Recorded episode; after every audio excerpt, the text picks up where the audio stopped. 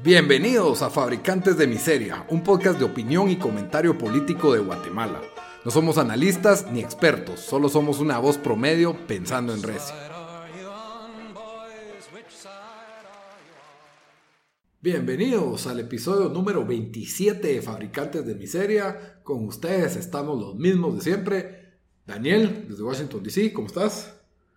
¿Qué onda? Bien aquí. Eh, ya se siente, hace dos semanas creo que hicimos el último episodio, así que se siente, se siente como que ha pasado tanto tiempo, aunque para nuestros oyentes pues solo ha sido una semana. Sí, fue toda una barbaridad desde que grabamos el de los, de los heladeros. Y, o sea, fue en otra realidad. Teníamos toque de queda, estábamos encerrados completamente, pero ya, ya vivimos en otra Guatemala. Hoy estamos 30 de julio del 2020, su servidor Rodrigo, aquí desde la ciudad capital, transmitiendo. En vivo y en directo. en vivo y en directo. Fabricantes de Miseria Podcast, ya saben que está disponible en todas las principales plataformas de audio. Estamos en SoundCloud, en Spotify, en iTunes, en Stitcher. En todas nos encuentran como Fabricantes de Miseria y en redes sociales pues pueden comentar qué opinan de lo que decimos, como también nos pueden dar ideas de temas que les gustaría que, que habláramos o que comentáramos. Nos encuentran en Facebook y en Instagram como Fabricantes de Miseria y en Twitter como FabriPod. Bueno, Dan, hoy volvemos al tema, al tema de siempre, al tema variado. El fútbol nacional y Marco Papa. ¿Qué equipo lo debería contratar ahora? ¿Qué va a hacer Marco Papa y a dónde se va a ir? Yo creo que no va a conseguir trabajo. Yo creo que se acabó su carrera por, por la reincidencia eh, creo que el club municipal se, se, arriesgó al contratarlo y me imagino que tenía una cláusula de que si se hacía un escándalo, pues se, se rescindía el contrato. Y los que se vieron mal fueron todos los que se pusieron su t-shirt que decía estamos contigo, papa. No, hombre, hubo gente que hizo eso. Todo, la mitad de los rojos se pusieron su playera cuando estamos con vos, papa. Y ahora le pega a otra mujer. Porque yo entiendo que se compadezcan del lado del lado del alcoholismo, ¿verdad? Que es una enfermedad, una adicción, pero pegarle a las mujeres, y no, mucha, hay, hay alcohólicos que son buena onda por ahí. Saludos, Bamba. Un cuate por ahí. No, pero, pero lo que me refiero es de que, sí, ¿verdad? Que era, una, era un deportista muy admirado y creo que se va quedando sin aliados y Causó cierta conmoción en redes sociales que haya salido libre, ¿verdad? Falta de mérito. Eh, parece que la víctima no, no, puso los cargos. Hoy salió un video en donde está persiguiendo a esta, a esta señorita o señora. Ya hay hasta video y todo. Pues no se ve el maltrato en el video, pero el video va acompañado del testimonio que dicen que ella llegó sangrando con unos policías a una garita y ellos son los que llaman a la policía y luego él entra en la colonia y ahí es donde entra la policía y lo arresta, ¿verdad? Entonces no se ve que lo arrestan y lo suben al carro, nada más. yo lo que quiero saber es si Pirulo cree que lo deberían de contratar o qué, qué cree que deberían de hacer en esta situación. Para eso escuchen Pasión Roja esta semana. Pero hablando de cosas rojas, ¿por qué no hablamos del semáforo, el tablero que tenemos listo para explicarnos de, cómo va a funcionar la nueva, la nueva normalidad en Guatemala. Tenemos un sistema de colores que nos lo va a hacer facilito, regalado, entender cómo, cómo vamos a, funcionar. Hay cosas que todavía pues quedan en el aire, que, cosas que yo, que yo veo optimistas, ¿verdad? Eh, tenemos un, la alerta, que es, un sistema de alertas, ya no se llama semáforo y se llama tablero, por cierto el, color rojo, que es la máxima alerta, y pues ahí eh, cada color simboliza un número de infectados que deben de haber para pasar de un color a otro. El máximo es el rojo, o sea, peor que el rojo no se puede estar. ¿Qué limitantes tiene el color rojo? Es lo que lo queríamos saber. ¿Por qué? ¿Por qué me gusta este sistema? Porque quiere decir que, si bien tiene sus falencias, Quiere decir que no hay, no vamos a volver a encerrarnos, ¿ok? No va a haber el encierro de 15 días completos que pedía la gente, que destruye economías a nivel mundial. Después de cuatro meses de prácticamente encierro, ¿verdad? Pues el, encierro en Guatemala fue mixto y, y, sí, afectó perdón, fuertemente a muchas personas, pero quiera que no, eh, y, el toque de queda y todos los negocios fueron afectados, unos más que otros. Eh, no voy a decir que fue una súper buena medida, que en algunos lugares fueron más restrictivos, mucho más restrictivos. Entonces, en ese sentido, pues yo siempre he optado un poco más por la responsabilidad personal. Y no es que, no es que yo diga, hey, sí, ya deberíamos tener conciertos, ¿verdad? Pero, pero sí creo que la forma liberal en que se hizo era aceptable pero obviamente no contamos con todas las faltas de apoyo del gobierno en lo económico y en lo sanitario, ¿verdad? Entonces, ahora pues la nueva normalidad todavía tiene toque de queda, solo que es hasta las 9 de la noche. Ya no nos quitan un día de encierro por completo, ni días de placas, que son medidas que yo creo que hicieron poco o nada por, por eh, retener el, virus, ¿verdad? Entonces, em, de acuerdo con este sistema, ya tenemos reapertura del transporte público, que pues va a poder circular con una capacidad del 50%. Y este, de acuerdo, bueno, primero hicimos una encuesta en Twitter de qué pensaban de la reapertura y el 76% de nuestros seguidores estaba en contra de la reapertura. Entonces yo dije, bueno, ¿cuál será? ¿Qué es lo que más les molesta? ¿Será que les molesta que, quitaron lo de las placas o les molesta que el toque de queda ahora es muy tarde? Y, o que van a abrir los restaurantes y las iglesias parcialmente, o los comercios, y lo que más les molestó fue el transporte público. ¿Por qué? Porque es donde ven menos realista tener un control sanitario y de que se puedan cumplir con las medidas que, que propone el Estado, que dice que va a operar con 50% de la capacidad. Ahora, en Guatemala sabemos que el transporte público hay reglas de dónde hacer las paradas, hay reglas de cómo se debe conducir, hay reglas de los aspectos que debe tener uno de estos transportes. ¿Se cumplen estas reglas? No, no se cumplen para nada. Entonces, a la hora de no cumplirse estas reglas en el transporte público, y van a costar vidas, probablemente. Y el hecho, pero al mismo tiempo, el daño económico que estamos teniendo, que está teniendo la gente de bajos ingresos, la gente que depende del transporte público, y que de todos modos se estaba puñuscando en transportes privados para moverse de un lado a otro, gastando más de lo poco que gana. Entonces yo creo que es el, menor de los males, por así decirlo, tener una apertura parcial del transporte público. Eh, como la ciudad de Guatemala, que es donde más hay, está en rojo, pues solo el 50%.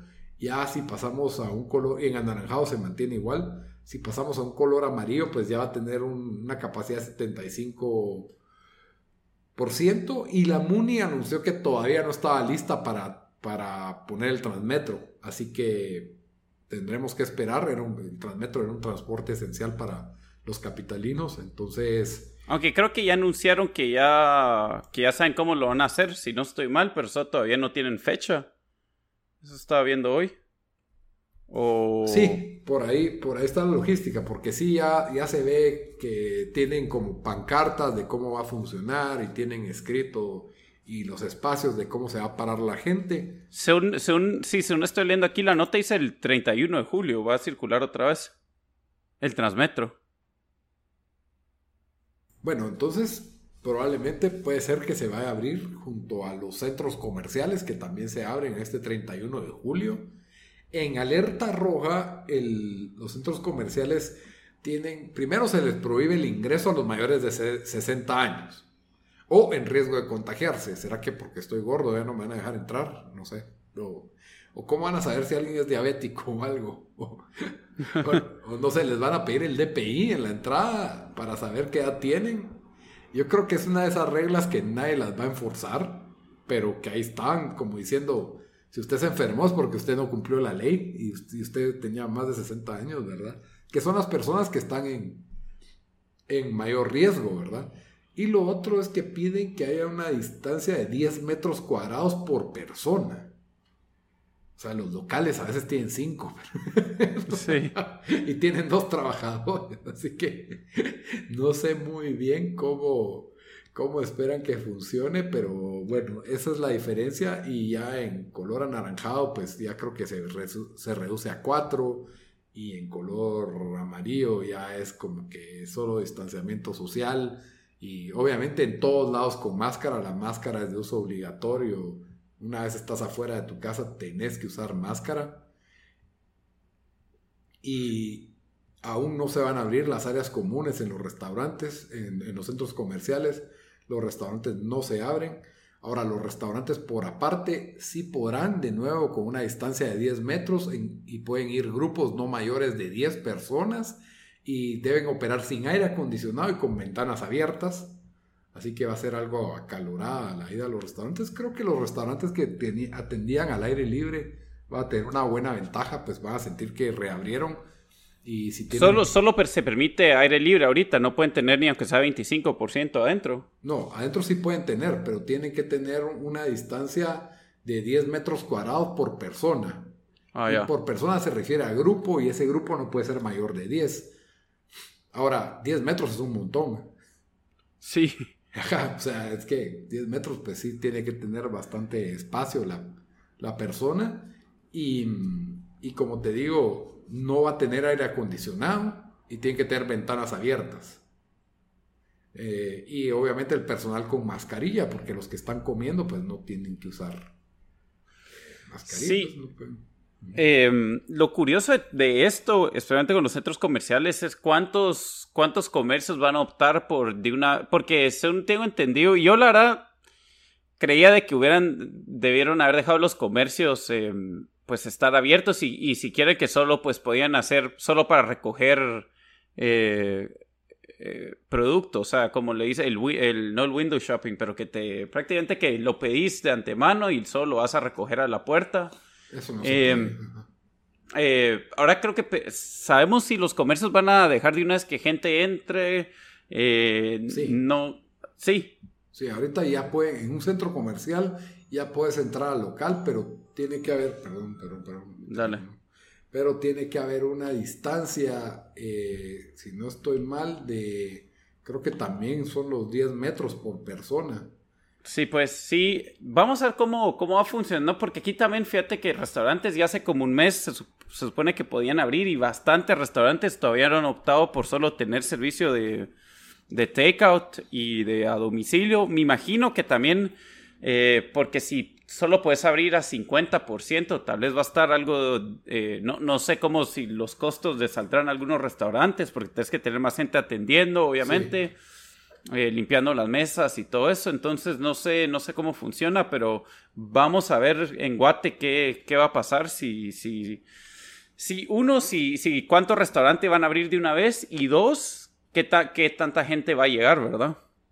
Sí, y acordemos que los centros comerciales, digamos que mucha de la vida o del comercio que se da eran muchos kioscos y mucha compra impulsiva, porque realmente son como una especie de parques modernos aquí en la ciudad de Guatemala, donde la gente va el fin de semana porque hay juegos para los niños, caminas y hay un helado, y caminas y hay un juguete y cosas así que, que la gente compra. Y todo esto, digamos que las áreas comunes van a estar cerradas. Entonces, va a ser específicamente gente y se supone que solo el cliente debe llegar, o sea, no, no vas de paseo con, tus, con tu familia o algo por el estilo, ¿verdad? Entonces me imagino que cada local va a decir solo se admiten dos personas en simultáneo y la gente haciendo cola con distanciamiento afuera. Es una apertura bastante limitada. Creo que se pudo haber implementado desde antes, pero por lo menos ya, ya se están ya se están y ya con el color amarillo, el color naranja es casi igual, eh, solo, solo pues eh, ya en amarillo pues ya se admite hasta el 75% de la, de la capacidad y al llegar al a verde 2.4 metros cuadrados por persona, que es lo que le llaman la nueva normalidad, o sea, verde ni siquiera es totalmente libre, verde es la nueva normalidad. no se habla en ninguna de quitarse la máscara ni nada por el estilo. Creo que aquí ya estamos resignados a el plan es cuando salga la vacuna y esté accesible. Yo, yo creo, obviamente los que nos vienen oyendo ya por unos por meses o por semanas, pues saben de que yo, yo mm, he sido de la opinión de que, de que si esto pues va a ser algo que lo vamos a tener para mí de dos a tres años, posiblemente un, poco más de tiempo, porque igual aunque salga un poco más de tiempo de esos dos, tres años, porque aunque salga vacuna, eh, a menos que se invente en Guatemala de alguna forma, eh, la lucha por, por, o sea, si la inventa en Europa, eso se va a quedar en Europa primero y tienen que vacunar a suficiente gente allá, después tiene, no solo, no solo en esos países se discute pues cuánta a quiénes vacunamos, ¿verdad? Que me imagino que hacer a, los segmentos de la población que, que estén más eh, más, susceptibles al, virus.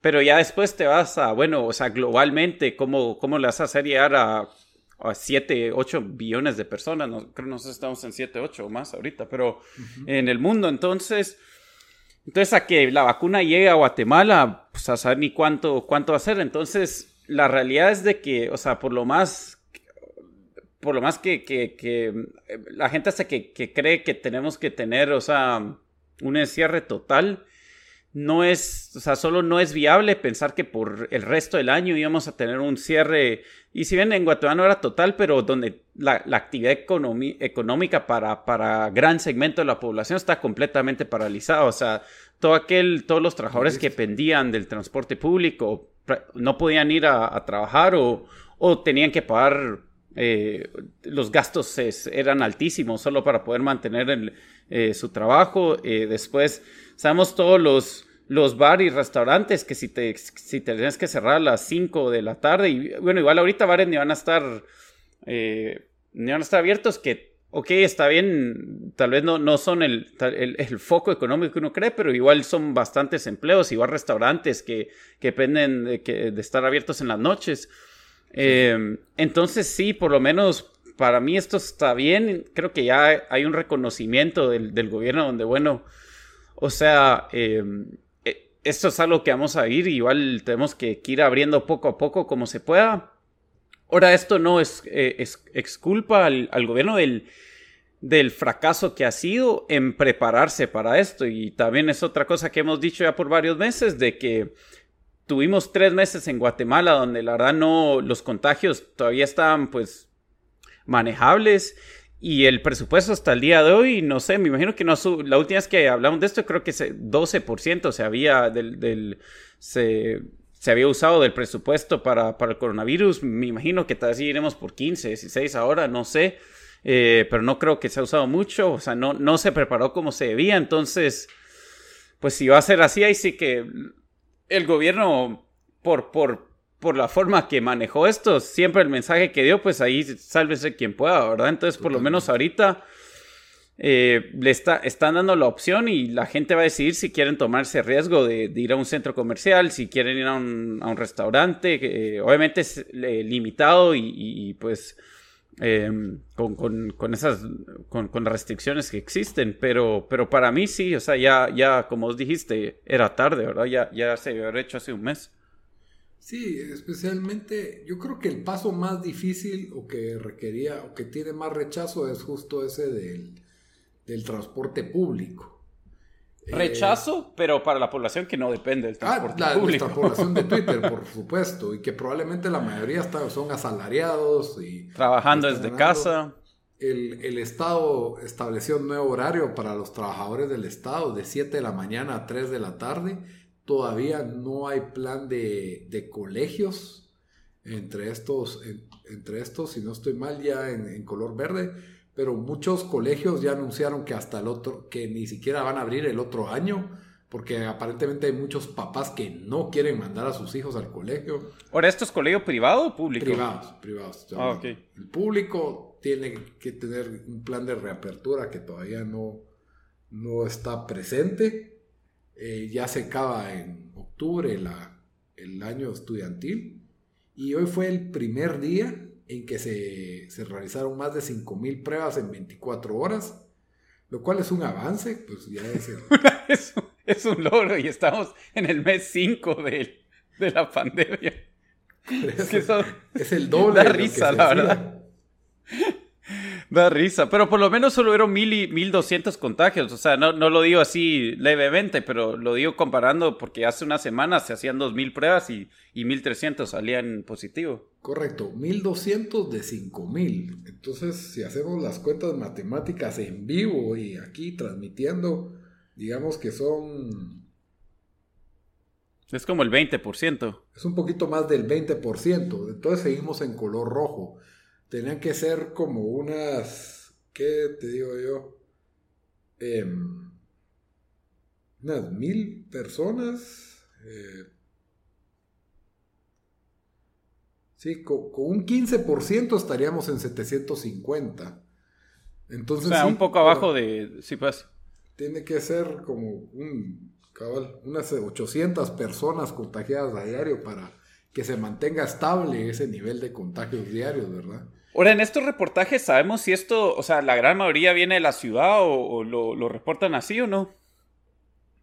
Eh, sí, al final del día se paran, digamos que distribuyendo en departamentos.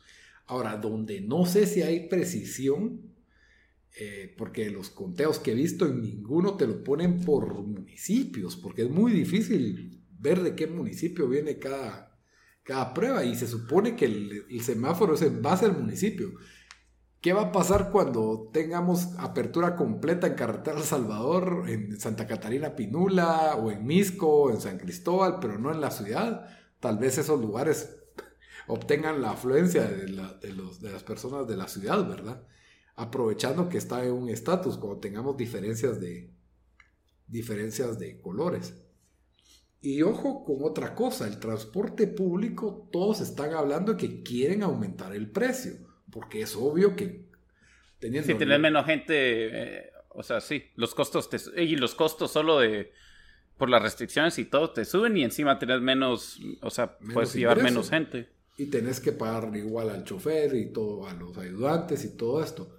Entonces, que aquí se puede ver una, en, en los 80s y 90s, aumentarle al pasaje era causa de caos en la ciudad, ¿me entendés? Habían protestas, especialmente de los estudiantes, ahorita que la gente está encerrada.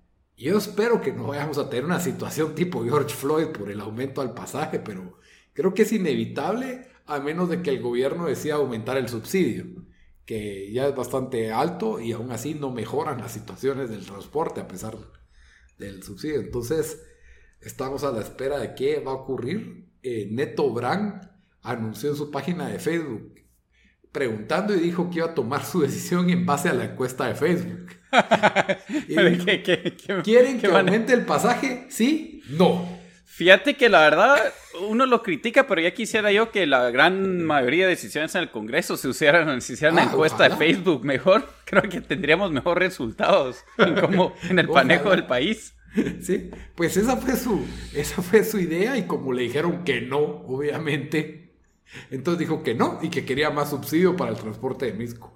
Esa fue su, forma de operar. Muy, muy efectivo Neto Brand porque se lava las manos. Les dice, miren mucha, yo traté, pero no, el, gobierno no va a dar más subsidio porque tenemos que aumentar sí o sí. Entonces creo que Neto Brand, la verdad, fue inteligente su estrategia de marketing ahí para ver, lavarse las manos, puro Poncio Pilatos. Ahí sí que hizo, hizo bien su jugada y, poco convencional, pero a mí sí me gustaría que más diputados dijeran, ya, voto que sí o voto que no. ¿Qué piensan? Eh, ahí sí que cada, cada político maneja sus cosas de forma diferente. Y a todo esto, hablando un poquito pues ya de, la, de, lo que son las ayudas del Estado, estamos a 30 de julio y aún no hacen el segundo pago del bono familia. Que se supone que tienen que ser tres, si no estoy mal o no, pero el tercero ya se había quedado sin... Sí, que el tercero tal vez solo iba a ser medio. y, estamos pensando que estamos viendo lugares donde se da comida y están las colas largas, porque la gente no tiene para comprar comida y está dispuesto a hacer una cola de una hora y media para obtener un platito de almuerzo, ¿me entendés? O de dos a veces. Eh, eso que te muestra un estado crítico en la economía de, muchos guatemaltecos que dependían de este bono de mil quetzales y que encima de ese atrase. Es que la persona que depende de mil quetzales no puede aguantar un atraso en esto y aún así ni eso le puede dar el, el Estado, ni para eso es eficiente, con la excusa de que no han contestado una encuesta. para dar prioridad, para saber a quién se lo dan primero. Pero entonces yo digo, la gente que verdad lo necesita, la estás jodiendo más por no contestar una encuesta, ¿verdad? Que no, no tiene mucha lógica. Y, creo que vos viste lo que eran los préstamos, Dan. Contanos. Sí, yo, yo quería hablar un, eh, un poco de, de, estos préstamos que cuando se anunció el, em, el, el, el, aumento presupuestario para, para, la respuesta al coronavirus, entre eso había un, el decreto 12 y 13, 20, que me imagino que es, porque indica que es de este año, em, que em, eh, parte del, dinero que estaba ahí, aquí estoy buscando cuánto era, pero habían unos préstamos que tenían que iba a tener designados para, para empresas eh, que se iban a dar a través del, crédito hipotecario nacional. Em, si, estoy, si no estoy mal, son 400 millones, según estoy viendo aquí, el programa de reactivación económica para pymes. Entonces, eh, esto fue algo que lo hicieron en, en varios países, eh, si no es, no es por decir todos, pero creo que casi todo país europeo, eh, en Estados Unidos también, también se usó, hubo controversia en el de Estados Unidos porque habían empresas que, que habían tenido, que les está yendo bien, que lograron conseguir estos préstamos. Pero lo que a mí, pues, me, me, me preocupa es de que en Guatemala, la verdad no hemos oído nada de hacia dónde se fue estos estos fondos y pues como no se ha hecho mayor comentario y yo he estado tratando de buscar las noticias y no, no, hay, no hay mayor noticia sobre esto, sí hemos oído pues algunos eh, comentarios y, historias que se ven por ahí de que se supone que ya los fondos están agotados.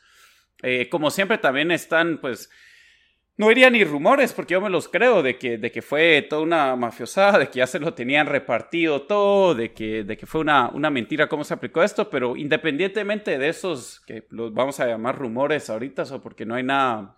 Eh, evidencia no, no, hay evidencia. o sea, solo tenemos... Es, es, OJ Simpson por ahorita, ahora no tenemos el video, pero todo lo demás nos indica... Eh, y, sí, o sea, lo, que yo quería, pues solo hablar era, era que qué pasó con estos fondos. Eh, se supone que ya están agotados, no se sabe ni a quién se fueron. Em, no por comparar, pero yo solo más o menos seguí en, en el de Estados Unidos cómo, cómo se fue repartiendo y ya incluso han arrestado a gente porque han salido historias de alguien que se compró un Lamborghini y se fue de, vacaciones con el, con el, le llaman los PPP loans que, que, lograron acceder o incluso Shake Shack, que es una franquicia grande de, hamburguesas en Estados Unidos, había agarrado 10 millones cuando ellos tenían suficiente eh, fondos para, para seguir dos años en, en, eh, en negocio, ¿verdad? Y no les había bajado tanto la venta ellos cuando salió que, que, habían, o sea, los récords están ahí para el que quiera revisar quiénes han recibido estos préstamos, ¿verdad? Entonces salió de que ellos habían agarrado el préstamo y, dijeron que lo iban a dar de regreso. Obviamente, como en Guatemala, sabemos que la transparencia no, no existe y con querer porque podría existir, pero, pero sí, sí sería bueno y yo quisiera ver de los medios o si alguien nos está oyendo en, redes que, que nos que nos taguen ahí en eh, a Fabripod o, en Fabricantes de Miseria en Facebook, que son nos escriban, porque, porque sí, a mí me costó encontrar información y como digo, solo ha sido más de, de anécdotas, historias que, que uno oye que, que, o sea, empresas que han, pequeñas empresas que han tratado de conseguir esto, fue, les fue imposible y, la respuesta fue que ya no habían fondos. Entonces, em, sí, solo, solo quería traer atención a eso. Sí, la verdad de que, a ver cómo, cómo fue por ahí, oís que es un montón de papelería, de ahí que, le, que quitaron requisitos, eh, que estaban utilizando cooperativas para hacer la repartición de estos préstamos, como que, y, obviamente la logística del, del, banco CHN, pero sí, como siempre caemos en el partidismo de que eh, ya estaban repartidos en, en los meros los meros, meros compadres, ¿verdad? sí, otra cosa es, es de que, eh, pues ahí en solo el, el, CHN podía dar estos préstamos. En, en, obviamente que esos es solo impráctico, probablemente no tienen ni los, o sea, ni, ni, la operación para manejar la cantidad de, de eh, la, la, cantidad de, ¿cómo se llama?, de, de, de empresas que, que aplicaron para las aplicaciones, ¿verdad? Cómo no permitieron que bancos privados hicieran estos préstamos. Aquí en, en, Estados Unidos, si el, plan en sí fue un, no diría desastre, pero casi que, y eso que sí, varios bancos privados podían, o sea, dar los fondos, ¿verdad? Entonces, em, sí, no solo, solo comentar sobre eso, de que, de que de que sí, mal, mal, mal planeado y de que si van a hacer una segunda ronda que se está hablando, que, que sí, obviamente tiene que ser transparente y que se considere, no, no que se considere, pero se deberían usar todos los bancos disponibles porque estos fondos, o sea, tienen que ser rápido, pues, que, que esto llegue a, las empresas, ¿verdad? Sí. Y para cerrar con la, con la controversia del día de hoy, eh, el presidente del Congreso, Alan Rodríguez, si no estoy mal su nombre, está enfermo de COVID y está con oxígeno. Creo que tanta gente lo odia en Twitter que, y en su municipio. En su municipio incluso pusieron una pancarta de que no lo querían. ¿Qué municipio es? Si no estoy mal es San Lucas Tolimán, una cuestión así. La cosa es de que Empresa Libre puso una caricatura de él con oxígeno y, y no faltó el el diputado Arzú Junior a pedir la censura con el procurador de los derechos humanos de que la caricatura tentaba contra la, contra la dignidad humana. Y ahí es donde yo digo que pues, eh, la, libertad de expresión es algo tan importante, especialmente en países subdesarrollados como el nuestro. Eh, ok, tal vez fue de mal gusto, eso ya es criterio personal, el, la caricatura, pero si la libertad de expresión solo va a ser cuando nos, gusta o cuando es algo moral o cuando es algo cómodo de escuchar, entonces no es verdadera libertad de expresión. O sea, el contenido ofensivo debe ser libre de expresarse y, empezar a... Y está bien que lo condenen moralmente, pero pedir a un ente pseudoestatal como la Procuraduría de los Derechos Humanos la denuncia de, un, de una cosa de arte, me parece lo peor que puede hacer el que se supone es un representante del pueblo de Guatemala y debe velar por los derechos esenciales, más como la libertad de expresión, un derecho que no se coarta ni en, en época de coronavirus, ¿entendés? Entonces, sí, la verdad es de que eh, ya vimos que el, pues, el Procurador de los Derechos Humanos dijo que no, que las, las expresiones artísticas son interpretación de cada quien y que le desea lo mejor al, al señor diputado enfermo. Lo más chistoso de eso es que si alguien ha atentado más contra la, dignidad del pueblo guatemalteco ha sido el Estado y el que Más se ha burlado de todos. así que no, y en estos tiempos lo siguen haciendo, así que no. Así que no, no, no, ¿con qué cara? ¿Con qué cara pedís así algo de que no? Ay, me ofendieron. Decime que le cayó en, Twitter o en, Ay, sí, fue un linchamiento ahí pero él también dice cualquier cosa y, siempre le cae, pues, pero, pero es que no entiendo yo. Y se supone que es el, que vela por la derecha, que la derecha que se supone debe protegernos de los abusos del Estado y de la intervención del Estado en nuestras vidas, sí, ¿no? Mala derecha. Sí. Bueno, y en Guate la verdad solo hay eh, el Estado, el pro-Estado y todos los demás, y nosotros. El corrupto y el no tan corrupto y el mal. Pero bueno, como siempre, al terminar un episodio, nos vamos a lo que son las recomendaciones de la semana, donde les recomendamos algo cultural o algo que nos gustó. Dan, ¿qué, le vas a recomendar a, a nuestra audiencia hoy? Bueno, yo eh, les voy a recomendar eh, un, una serie de televisión que está en Netflix. Este, ya para cuando oigan esto, va a estar la segunda temporada disponible. Eh, y, si no han visto la primera temporada de The Umbrella Academy, que está en Netflix, mírenlo. Es, es en unos cómics, es basado en unos cómics que hizo Gerard Way, que es el cantante de My Chemical Romance. yo leo los cómics y la verdad me gustaron, pero voy a decir de que el, show me ha gustado más. Creo que hicieron bastantes eh, cambios buenos que, funcionaron bastante bien para la televisión. Para mí fue de los mejores, de las mejores series del año pasado. A Lito no le gustó tanto, pero igual, pero igual le gustó. Solo no me gustó tanto como a vos. Cabal. Y, em, y por si quisieran oír más de eso, les gustó la serie. Y de una vez voy a hacer un blog para el otro podcast que tenemos de tiempo desperdiciado, donde hablan de películas y series y videojuegos. Lo vamos a hablar la otra semana vamos, eh, vamos a hablar de, la segunda temporada que sale esta semana en, Netflix, este fin de. Muy bien. Y yo les voy a recomendar una película extranjera, una película argentina que se llama El robo del siglo. Está basada en, una historia real, en uno de lo, de lo que fue uno de los robos más perfectos, por así decirlo, cometidos. No, no fue tan perfecto, pero, pero fue es un muy divertido. Primero, la película es, es muy divertida, tiene, el cine argentino se caracteriza por tener excelentes actores, eh, muy buenos los de esta película. Es, uno cree que es su típica película de un robo al banco y yo creí que eso era y de ahí me doy cuenta que es una historia de la vida real. Obviamente con elementos para novelizarla, ¿verdad? Pero pero es muy divertida, muy buena película, tiene muy buena historia, tiene, tiene que ver mucho con la realidad de, digamos, la situación precaria económica que tenemos los países de Latinoamérica y el desdén, odio que podemos llegar a tener por las instituciones financieras y cómo se aprovechan de, la mayoría de personas. Entonces, sí, es como una fantasía obrera. la, la película muy buena, muy divertida eh, dura así mucho, creo que dura un poco menos de dos horas. Muy recomendada. Eh, la pueden encontrar en métodos alternos. ¿No está en Netflix? No, no está en Netflix. Eh, está tal vez en Prime Video. ¿Pero es nueva o no? Creo que no mencionaste eso. Es del año pasado, del ah, 2019. Ajá. El robo del siglo. Eh, y está basado en un robo que ocurrió en el 2015 o 2014, por ahí. Ah, ve pues. Ajá, en, Argentina.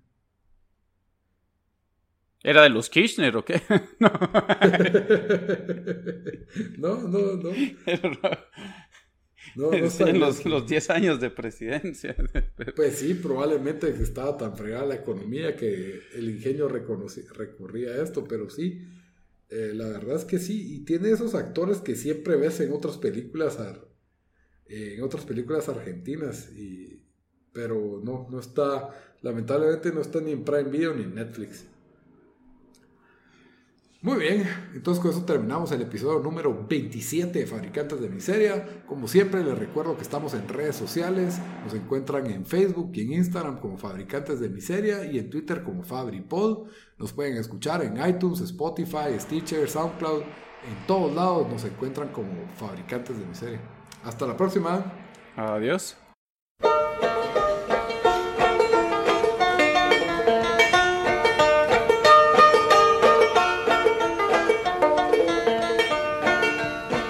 Side are you on, boys? Which side